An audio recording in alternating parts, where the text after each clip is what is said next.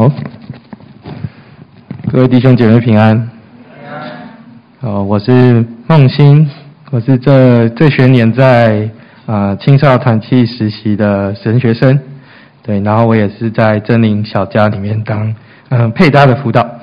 那我今天要跟大家分享的信息的主题是万有之源，万福之本，大家应该觉得蛮熟悉的，这是我们每个礼拜都要唱的歌词。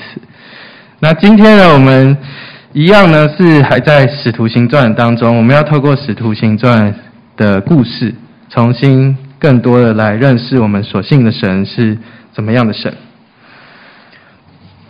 好的，那在使徒今天要看的经文在《使徒行传》的第十四章。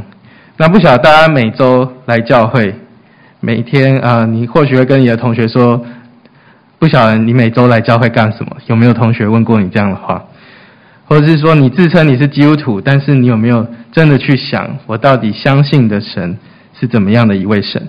今天透过《使徒行行传》当中第十四章的故事，我们要来更认识我们所敬拜的神是怎么样的神。讲到敬拜神呢，我们常常会在圣经里面发现。圣经常常记载以色列不拜他们自己的真神，常常要去拜其他的偶像。大家对这个故事有印象吗？金牛犊的故事，就是在以色列人刚出埃及的时候，他们因为诶摩西上山太久了，等得不耐烦，他们就为了自己做了一个偶像。所以，当然我们在圣经的故事当中，我们常常看到以色列人很爱拜偶像，他们遇到什么困难，他们就会忘记他们的神。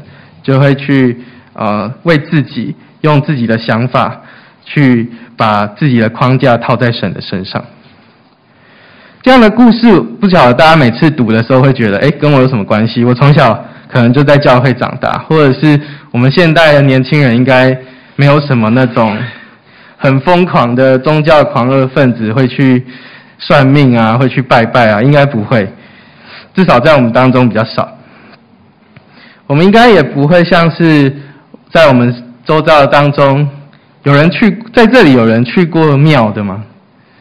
可以举个手，会走进去有经过进去过庙里面？哎，其实还蛮多的，但也有很多人从来没去过。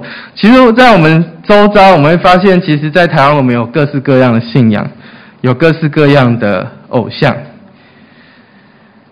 但我们想说，哎，我们是敬拜耶和华，我们是跟随耶稣的人，我们应该不会去拜这些偶像。那是不是我们就不会有拜偶像的问题了呢？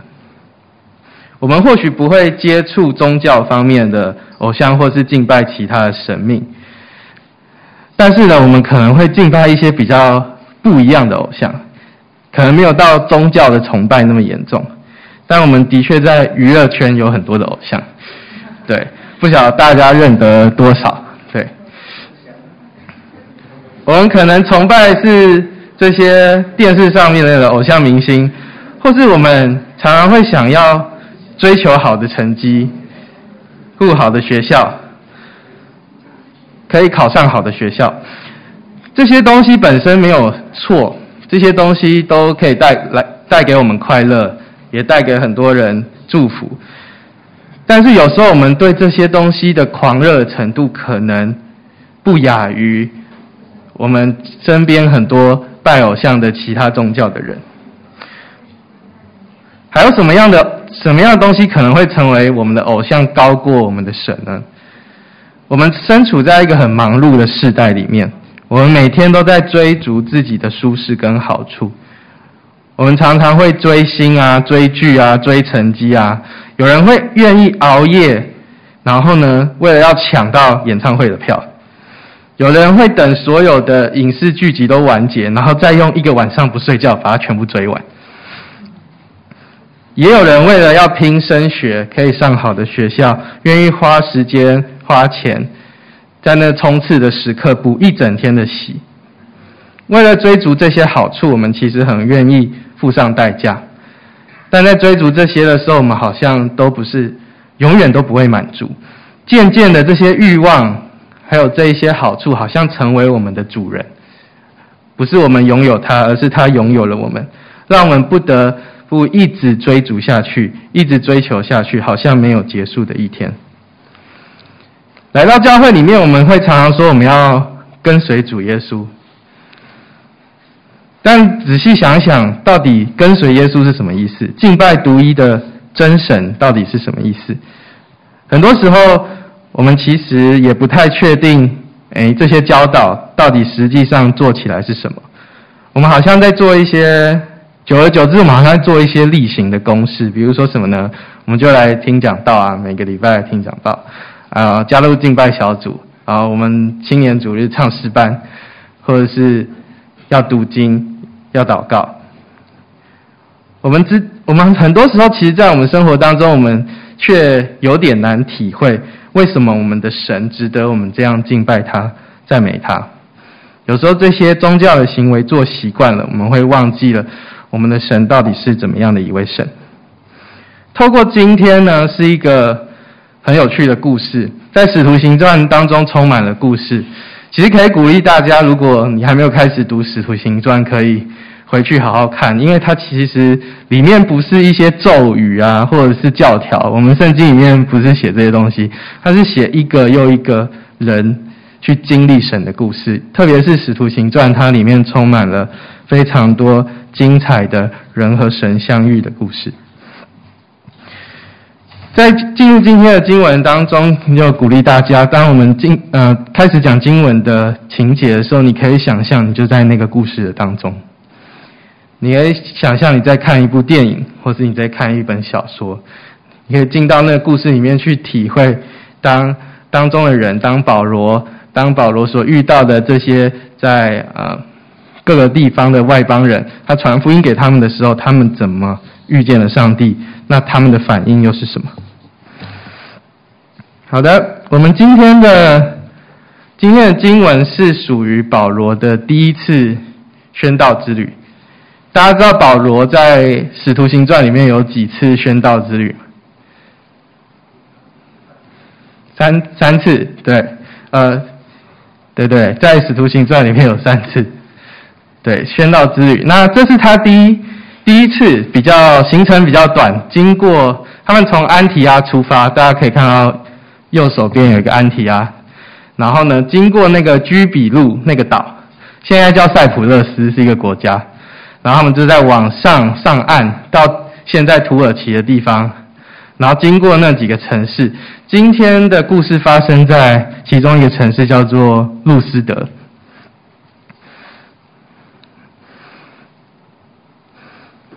在路斯德发生什么事呢？我先来。帮大家念这个十四章八到十节。路斯德城里坐着一个两脚无力的人，生来是瘸腿的，从来没有走过。他听保罗讲道，保罗定睛看他，见他有信心可以痊愈，就大声说：“你起来，两脚站直。”那人那人就跳起来，而且行走。来在路斯德的时候呢，保罗跟巴拿巴来到这个地方，那他们看到城门口就有一个哦瘸腿的，而且是生来就瘸腿的。他从小长大，他就没有走过路，他从出生就没有走过路。那在传福，在这个传福音的过程当中，在那个时代，你觉得这样子的人可以找到工作吗？应该是没有办法，对。我们现在可能还有一些社会福利或甚至社会政策的保障，但是在保罗的那个时代，这样生来有残疾的人几乎没有什么生活的盼望。他的家人可能也会因为生出这样子的小孩，觉得很没有面子。所以他最有可能他过的生活是什么？就是每一天在那个城门口最热闹的地方，他就坐在那边乞讨。其实很可能很多人都认识他哦，你就路路斯得城嘛，你就每天去买东西，然后每天去做生意，每天去田里回来，哎，就看到这个人，很熟悉的这个人。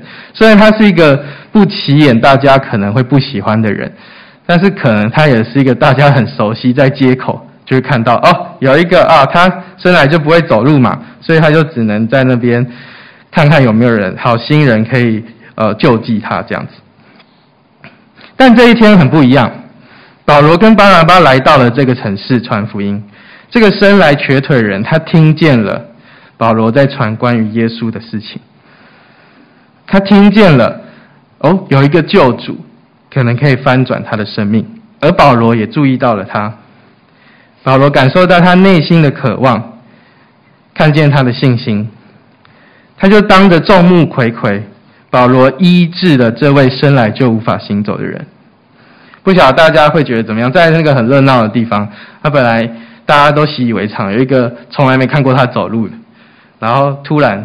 今天有一个人来传福音，大家听这个福音也听一听，觉得嗯听不太懂，好像没有什么兴趣。但突然这个保罗他就医治了这个不会走路的人。对路斯德人，路斯德这个城市的人来说，这应该是个大新闻。那个我所熟悉，诶，那个很不起眼，每天都在那边乞讨人，他竟然今天会走路。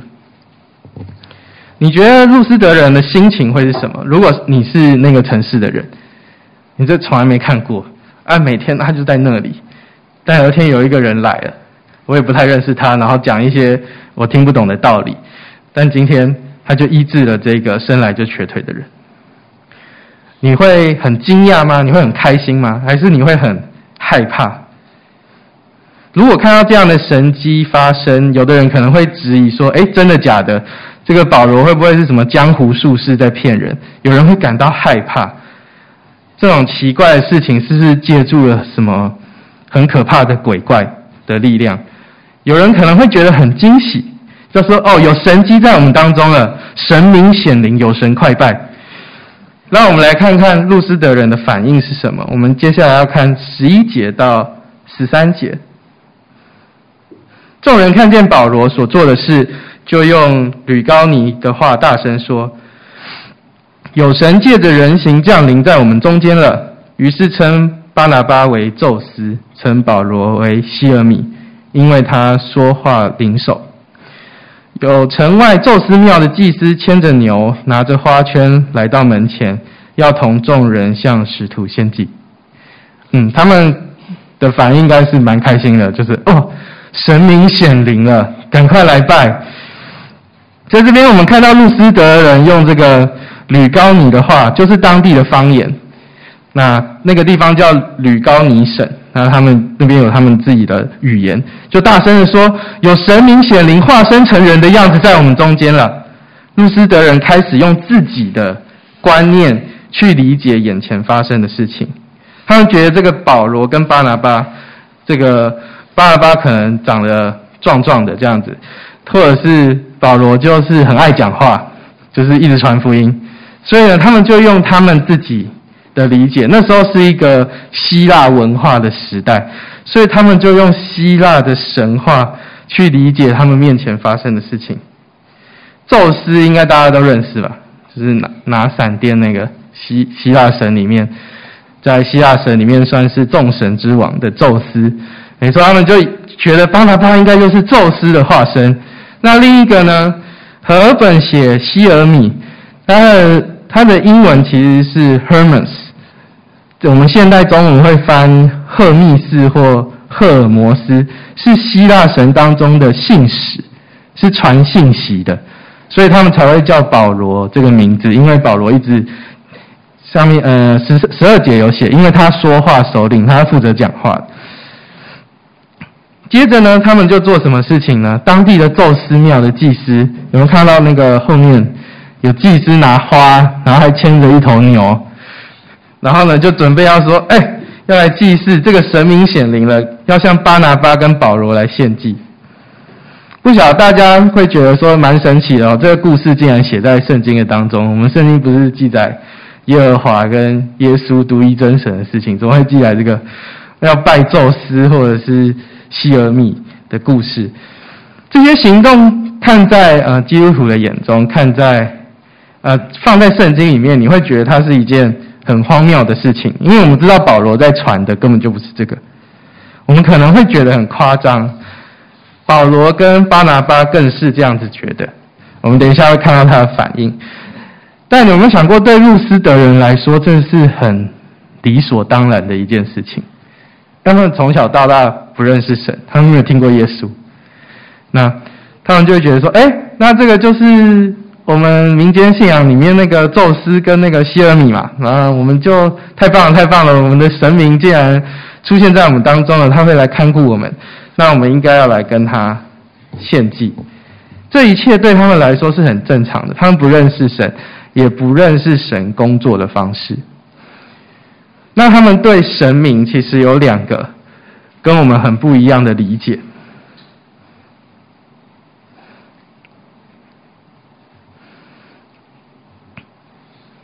路斯德人对对神这个概念有两个错误的理解，他是用希腊神话去理解，所以希腊神话的神是怎么样的神？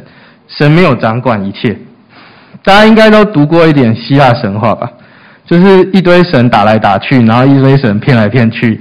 然后动不动就跟别人生小孩的希腊神话，对，好，所以呢，他们必须要很多神明，因为神不是掌管一切的，必须要很多的神明。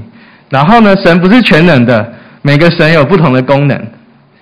那神是会被被蒙蔽的，在希腊神话里面充满了神跟神之间的欺骗，而且神是善变的，他们可能会动不动生气，就把人变成各种动物，或把别的神。变成别的东西，这样。那在他们的观念的当中，信仰是一种利益的交换。你要讨好神，你不要让他生气，那这样我就可以赚得上帝的祝福。再来，我们就是靠能靠人的能力来得祝福。在希腊神话里面也呃充斥着很多人跟神的角力，人要很厉害，人甚至要去骗神去骗取祝福，人是靠自己的能力来得祝福。那当然也有彼此利用的，就是说神跟神吵架嘛，那我跟这个神比较好，那他就会帮我去攻击那个神。哦，我的我的那个讨厌的敌人是信那个神的，那我就跟他信对头的神来攻击他。但是这个在这一种信仰的观念里面，它是彼此利用，然后各取所需。那想到的是什么？我们自己的利益为优先，哪个神明对我好，我就拜哪个神，哪个神讨好有祝福。我们就呃去讨好这个神。在台湾，我们大概不会把希腊神话当做我们的宗教信仰，但很多时候，我们有一些民间信仰可能有这些逻辑。但我们当中有时候，我们对基督信仰的反应，可能也跟路斯德人有相似的地方。很多时候，在日常生活中，不论好事或坏事，我们并不容易在这些经历中认得神的心意。我们可能会觉得是我做得好，或我做得不好。我们很不容易在日常的生活中认出神有在工作，好像神离我们很远。我们常常误解与神相处的方式，好像我们要很努力，这个神才会开心。那我们再一次来看这个第一个误解。怎么会发生在我们的生活当中？我们很可能也认为神不是掌管一切的神。虽然我们每天都唱他是全地的主，他是生命的主，但其实我们把我们生活切割成好几个部分。你可能切教会是一个部分，家里是一个部分，学校是一个部分，好像把神就留在教会里面，好像在学校里面，我的老师才是 in charge，他才是主宰，校长才是主宰。或者在家里面，我的父母才是主宰。好像我的神没有跟着我离开教会，我的神就留在教会里。我去学校的时候有另一套生活方式，我在家里边有另一套规则。在学校可能是成绩、同侪的压力在控制我们；在家里可能是我们自己的懒惰，或是家人的情绪在掌控我们；在网络的世界当中，可能是追踪数、按赞数、留言的内容、游戏的积分在掌控我们。继续这样下去，我们可以把我们生活切得更细，每一个部分我们都靠自己努力辛苦的挣扎着，好像我们为我们生活每一个领域都立了一个偶像，是某种成绩或标准，或者是他人的眼光或回馈。我们在教会唱诗歌，一起祷告，我们相信独一的真神，但我们生活却很像是一个多神的信仰，每个领域都有一个神，每个领域都有一个偶像，但。我们好像活的每个领域都没有我们敬拜的那位真神，在不同的地方，我们都在讨好不同的神明。那第二个误解跟我们的生活有什么关系呢？第二第二误解也常常在我们生活当中不知不觉发生。我们可能觉得神的祝福是一种利益的交换，好像路斯德人要献祭给他们的神明。我们总是想做一点什么，让我们生活更舒服，可以赚取祝福。在学校、在家里、在教会、在网络上，甚至在教会里面，我们也常常呢想要做什么来换取祝福。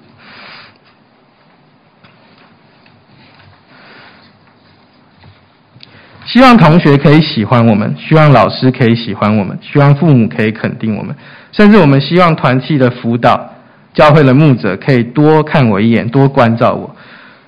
甚至有的时候，我们想要用我们有读经祷告跟神换，就是说，哎，上帝啊，我这礼拜都有乖乖祷告、灵修读经，嗯，希望这一次考试都可以考好一点之类的。对，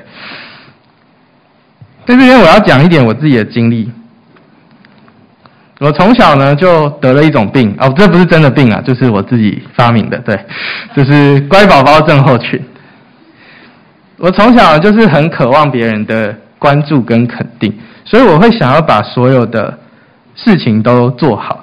我就是那种会，呃，刚进呃刚信主的时候，就是那种会把裤子扎得很好，然后。呃，呆呆的戴个眼镜，坐在第一排的那种书呆子，大概就很容易被霸凌的那种。对，然后就是 在没有了，没有，还好我没有被很严重的霸凌。对，在学校里面，我尽力完成这个老师的要求；在家里面呢，我努力不让我的父母担心；在教会里面，我认真参与聚会、读经、祷告、服侍。为的是得到辅导哥哥姐姐们的肯定，我称这种病叫做“乖宝宝症候群”。我努努力做好每一件事情，生怕别人对我失望。我觉得我只要好好做事情，别人就会喜欢我、肯定我。但事实上，我永远不会满足，因为他人的期待、社会的期待总是很难掌控的。这样的生活很疲惫、很辛苦，也并不如意。我反而因为表现让人家很放心，反而就是父母老师觉得，哎，这个学生没问题啊，我应该不用管他。大家都要去管一些比较皮的小孩，我就反而更少得到关注，我就更努力想要换取祝福。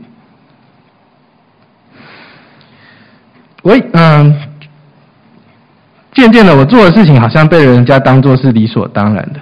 当我认为神的祝福跟他人的肯定是一种。利益的交换，我却会过得很像是一种奴隶一般的生活，要一直达到一个标准，总是想努力换取、赚取什么东西。我们或者是我在这个过程当中，就像故事当中的路斯德人一样，我们用自己的习惯在设想神运作的方式，在设想神赐福的方式。我们没有真正认识神是全地的主，是生命的主。我们误以为我们自己的好行为或是一些方法可以换取神的祝福与恩典。我们其实不喜欢有一位伟大的神，我们喜欢一些方便的偶像。那偶像可能不是神明，也不一定是某个明星，可能就是你心中的某一个标准，可能是成绩，可能是同才对你的眼光。我们不要我们的神管这么多，其实我们不喜欢神掌管一切。有些东西他不要管那么多，放手可能会比较好。我们喜欢方便的一些偶像，我们可能想要一个偶像是管学业的，一个偶偶像管友情的，一个偶像管爱情的。然后我现在需要什么，我就向谁献祭。啊，那个献祭都像价价目表一样写好了。哦，要两只鸽子，三个玉米之类的。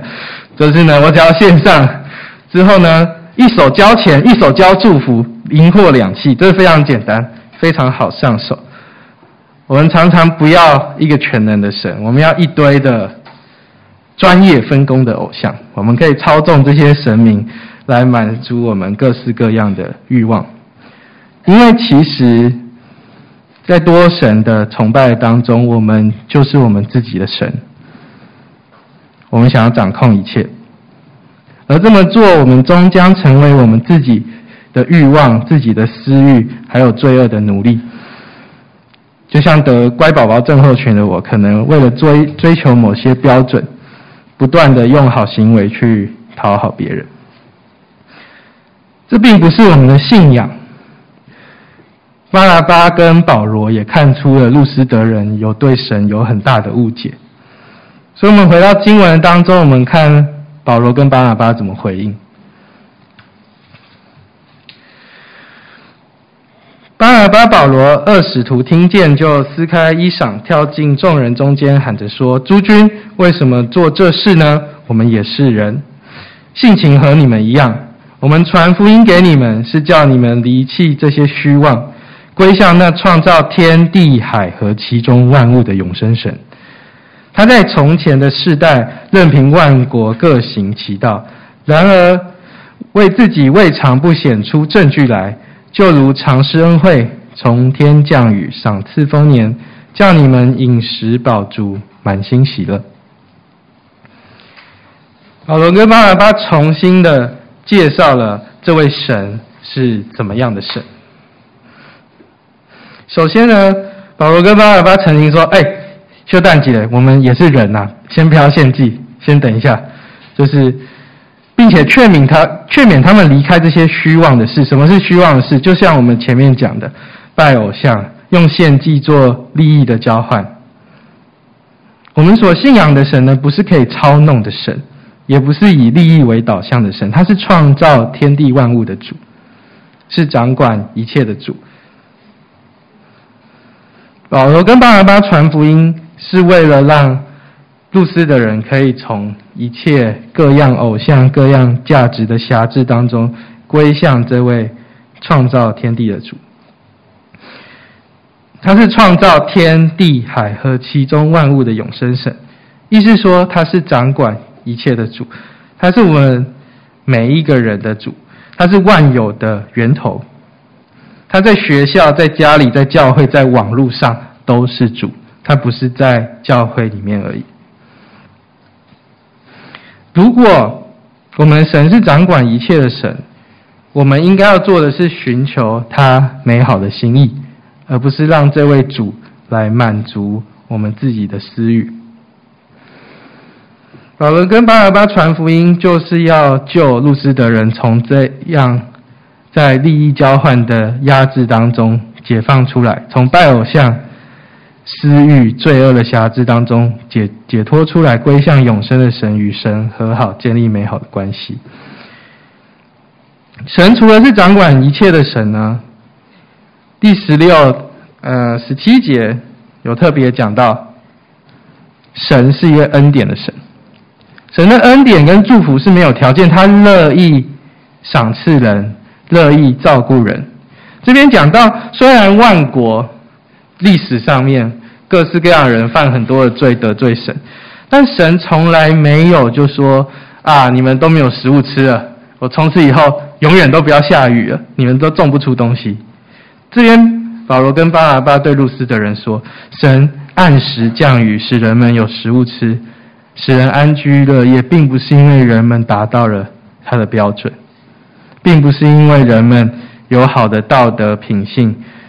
不管你是好人、坏人，年纪大小、性别、种族，神创造的大自然对大家都是公平的，一直供应我们生存的所需。这位神不只是掌管一切的主，他更是一位慈爱、良善、满有恩典的神。在这里，保罗跟巴拿巴试图要翻转的，就是扭转我们对神的这两个误解。神不是没有掌管一切，而神是全宇宙的主宰。信仰不是一种利益交换，而是神是满有恩典的神，他先把祝福跟恩典赏赐给我们。保罗所传递的信息跟路斯德人的思想价值观是相反的。我们信仰是神是创呃全宇宙的主宰，所以神创造万物。他也掌管人的身心灵。神是全知全能，他不会被骗，他不像希腊神还可以骗来骗去。神定定定了秩序，定定了宇宙万物的秩序，所以我们的神是万有之源。神是满有恩典的神，他赐赐下了他的独生爱子耶稣基督为我们死在十字架上，这个恩典大过了我们的罪恶，他是拯救者。他希望我们跟他建立亲密的关系，而且靠着耶稣基督所为我们成就的，可以胜过一切的罪恶。这位神他是万福之本，这真的是一个好消息，这真的是一个福音。因为我们神既是全宇宙的主，也是蛮有恩典的神，是万有之源，也是万福之本。大家可以想想看，如果神只掌管一切，但他不是恩典的神，应该蛮可怕的。他就是一个非常严厉啊，非常小气，我们就会活得很痛苦，没有盼望。我们不是远离神，成为罪恶的奴隶，就是成为这位严厉的神的奴隶，因为他掌管一切，但是他没有要解决罪的问题，他没有要怜恤我们的软弱，因为他就只是掌管一切，但他没有恩典。但如果反过来，我们的神不掌管一切，但他有很多恩典，那其实也没有什么用，因为这个神就太小了，他可能只能在某些事情上面给我们恩典，其他的部分。我们可能还是会死在我们的过犯罪恶之中。然而，我们今天所信的神，他两个特质都有。他不只是一切的主宰，他也是蛮有恩典的神。他有能力祝福我们，他也愿意祝福我们。这才是我们的盼望。事实上，透过耶稣基督的十字架，神彰显了他是一切的主宰，也显明了他是爱我们的神。他乐意将他的生命为我们舍了。并且有死里复活的大能，可以战胜死亡，解决罪恶的问题。这位神有能力，也有爱心，他乐意赐福给我们，乐意与我们每一个人建立美好的关系。要记得，我们的神是万有之源，也是万福之本。这就是保罗跟巴拿巴试图向路斯德人澄清，因为他们发现他们误会的蛮大的。但路斯德人到底有没有听懂呢？我们要来看我们今天最后两节经文，在《使徒行传》十四章的十八到十九节这样记载：二人说了这些话，紧紧拦住众人，不献祭与他们。但有些犹太人从安提阿和以哥念来，挑唆众人。就用石头打保罗，以为他是死了，便拖到城外。大家觉得路斯德人有听懂吗？应该是没有听懂。他就说：“哦，好，呃，你们是人不是神哦，啊，真扫兴。那我们就不要献祭好了。”但我还是听不懂你在讲什么。很多的时候，我们大概就也是这样。我们每个礼拜都来教会唱。万有之源，万福之本，但是我们就是在唱，唱完就忘记了这样。但回到家，回到我们的学校，回到我们的工作的职场，回到我们熟悉的环境里面的时候，神好像就跟我们没有什么关系。我们继续在每个领域里面设立自己的偶像，为我们自己各种的欲望苦苦追求名跟利，讨好他人，继续成为自己欲望和罪恶的奴隶。我们常常其实不要这个万有之源，因为我们觉得它很烦。我们想要自己做主，自己规划自己的人生。我们想要抛弃万福之本，因为我们觉得如果利益跟祝福都可以靠自己设法计划去努力达成，好像比较好掌握。但我们这样永远不会满足，也没有办法，永远也不会得安息。这是路斯德人对福音的反应。也常常是你是我对福音的态度。真的求主帮助我们看见福音的宝贵，真正认识神是一切主宰，也是一切祝福的源头。不要安于我们旧有的习惯和模式。在十九节，我们看到一些不喜欢保罗的犹太人一路追着他，他们的恨意真的是非常的坚定，从别的城市都跑来，因为他们不喜欢保罗讲耶稣基督的福音。觉得保罗是犹太教的叛徒，他们讨厌保罗到一个程度，想要杀他。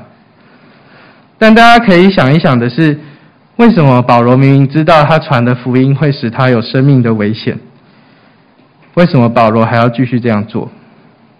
因为他是真的认识这位神，他知道这个福音的宝贵，透过耶稣基督的十字架，他真的认识这位神是万有之源、万福之本。当我们处在拜偶像或是利益交换的模式当中，我们是不会愿意为他人牺牲的，因为我们就是抓祝福就来不及了。我们跟这个神明八梗讨价还价就来不及了。我们总是在索要福分，所求无度，永远不会满足。我们会愿意付上代价，但是是为了自己的好处。但当我们像保罗一样认识神是掌管一切的神，又是满有恩典的神。耶稣基督已经付了一切我们没有办法承担的代价，让我们脱离死亡，得着永远的生命。保罗清楚自己的生命就是神的恩典，就是神的恩赐。神有大能使我们再活过来。他知道上帝是生命的主，所以保罗愿意冒着生命的危险，为了是让更多人能够听见这个改变生命的福音。求主帮助我们真的认识他。不要为了向偶像换取祝福而舍弃生命，而是神已经赏赐我们自由且丰盛的生命，他已经拯救我们，我们可以用一生来跟随他，一生来回应他。我们真的要知道，神是掌管一切的，他是先给我们恩典，先爱我们，以至于我们有办法去祝福别人，去爱别人。他是宇宙的主宰，但他不是高高在上，他也是慈爱的救赎主，他亲自。来找我们，要救我们从罪恶当中进到丰盛的生命里面。当我们每一次啊，每个主日在唱的时候，大家可以更深的思考说：哎，我的神真的是万有之源，真的是万福之本。让我们一起来祷告。